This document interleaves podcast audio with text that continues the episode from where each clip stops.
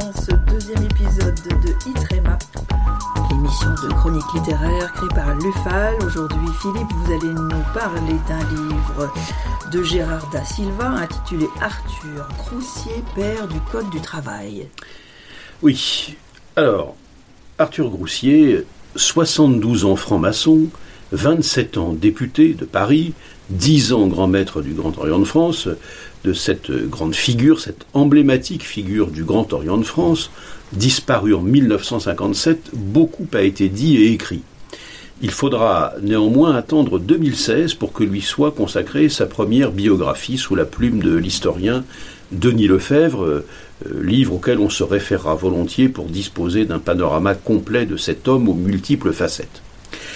Ici, euh, nous avons affaire à un livre dû à un spécialiste de l'histoire sociale et syndicale qui se propose de braquer les projecteurs sur l'action législative d'Arthur Groussier. Élu député en 1893, il s'attellera sans relâche à imaginer et à améliorer le Code du travail. Les questions sociales en général seront au cœur de son action de député pendant plus d'un quart de siècle et sept législatures jusqu'à sa défaite en 1924. Dessinateur industriel, dessinateur industriel, pardon, mécanicien, Groussier devient rapidement ingénieur des arts et métiers, engagé très tôt au sein du mouvement syndical, secrétaire de la Fédération de la métallurgie. Un an après son élection à la Chambre, il dépose une proposition de loi sur les syndicats professionnels. Et c'est en 1897 qu'il se lance dans la codification des dispositions relatives aux travailleurs, éparpillées jusqu'alors entre le Code civil et le Code pénal. Il faudra néanmoins attendre 1910 pour que le livre premier soit adopté, 1912 pour le deuxième et 1927 pour le troisième. Mais au-delà de la volonté de codification et donc de classification, Groussier s'attache tout autant à étendre les dispositions bénéfiques aux travailleurs et à s'inscrire dans une logique d'amélioration des droits sociaux.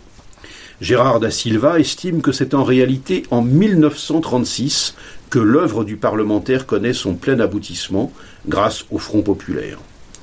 Au crépuscule de son existence, à la fin des années 50, Groussier écrit La civilisation consiste essentiellement dans l'amélioration des rapports sociaux.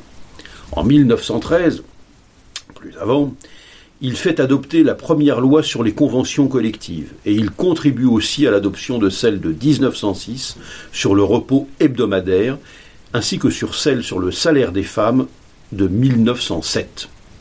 En 1931, Groussier dira Retenez bien que j'ai été pris surtout par le désir d'améliorer le sort de la classe ouvrière. Dites-nous, Philippe, quel type de socialiste était Arthur Groussier J'y viens, Emmanuel, j'y viens. Alors dire d'Arthur Groussier qu'il fut le principal artisan du Code du travail en France est donc conforme à la réalité historique.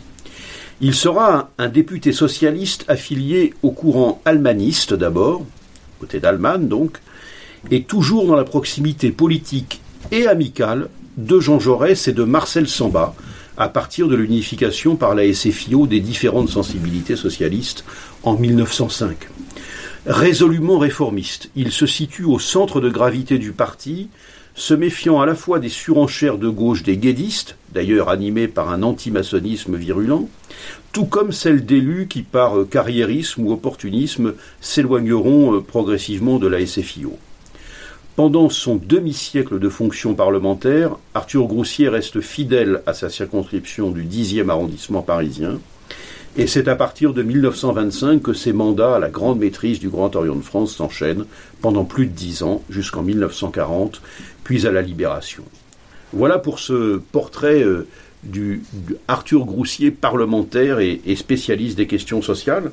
Ce livre, euh, c'est donc euh, Arthur Groussier, père du, Code du travail, pardon, de Gérard da Silva, aux éditions L'Armatan, 212 pages, 19 euros. Et si vous voulez vous référer à, la biographie plus générale d'Arthur Groussier, la recommandation est la suivante Denis Lefebvre, Arthur Groussier, le franc-maçon réformiste, conforme édition. Merci Philippe pour cette chronique à retrouver sur Itrema, celle-ci et bien d'autres. À bientôt. À bientôt.